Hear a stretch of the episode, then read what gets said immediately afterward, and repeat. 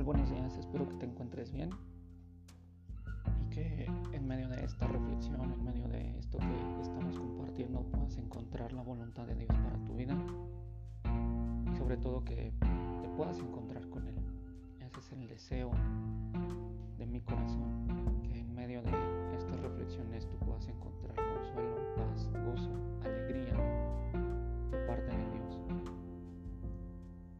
día de hoy lleva por título Estando atentos a la voluntad del Señor. Raab dependió para su preservación de la promesa de los espías, a quienes consideró representantes del Dios de Israel.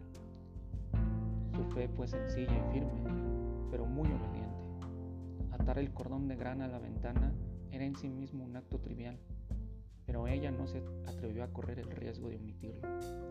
Ven, alma mía, ¿no hay aquí una lección para ti? ¿Has estado atenta a la voluntad del Señor, aunque algunos mandamientos no, parecieran ser esenciales? ¿Has observado de modo correcto las ordenanzas de todo cristiano, de todo creyente? Si estas cosas se descuidan, es prueba de que, de que tu corazón hay mucha desobediencia. Este acto de Rahab presenta una lección aún más solemne. He confiado yo implícitamente en la preciosa sangre de Jesús he atado yo un nudo gordiano al cordón de grana a mi ventana, de modo que mi esperanza nunca pueda ser rompida. Puedo mirar hacia el mar muerto de mis pecados o hacia la Jerusalén de mis esperanzas, sin ver la sangre, pero viendo todas las cosas en conexión con su bendito poder. El transeúnte puede ver una cuerda de tan visible color si cuelga de una ventana. Será un bien para mí si mi vida hace visible a todos los espectadores la eficacia de la expiación. ¿Qué hay allí de qué avergonzarse?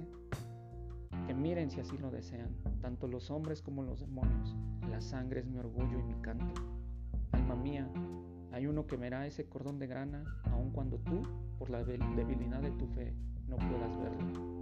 Jehová, el vengador, lo verá y te perdonará.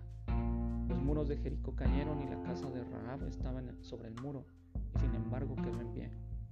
Mi naturaleza está edificada en el muro de la humanidad y sin embargo, cuando la destrucción hiera a la humanidad, yo quedaré seguro. Alma mía, ata otra vez el cordón carmesí a la ventana y descanse en paz. La lectura que acompaña esta reflexión es el libro de Josué capítulo 2. Y así como Raab, espero que tú en este día puedas encontrar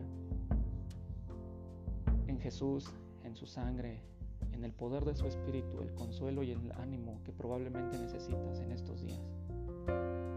Así como lo veíamos en la reflexión, probablemente tu, tu fe está menguando, probablemente tu fe se está apagando por la crisis, por la enfermedad, por todo lo que está ocurriendo a tu alrededor. Probablemente pueda ser dolor, pueda ser tristeza, pero recuerda que hay uno caminar por la calle y puede voltear hacia tu ventana y ver ese cordón carmesí atado, ese cordón del color de la sangre de Jesús. Y ese no es otro más que Dios.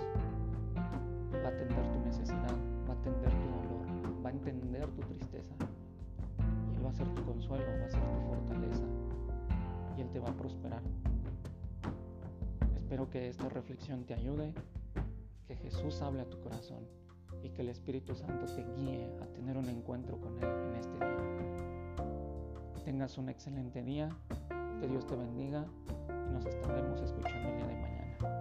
Hasta pronto.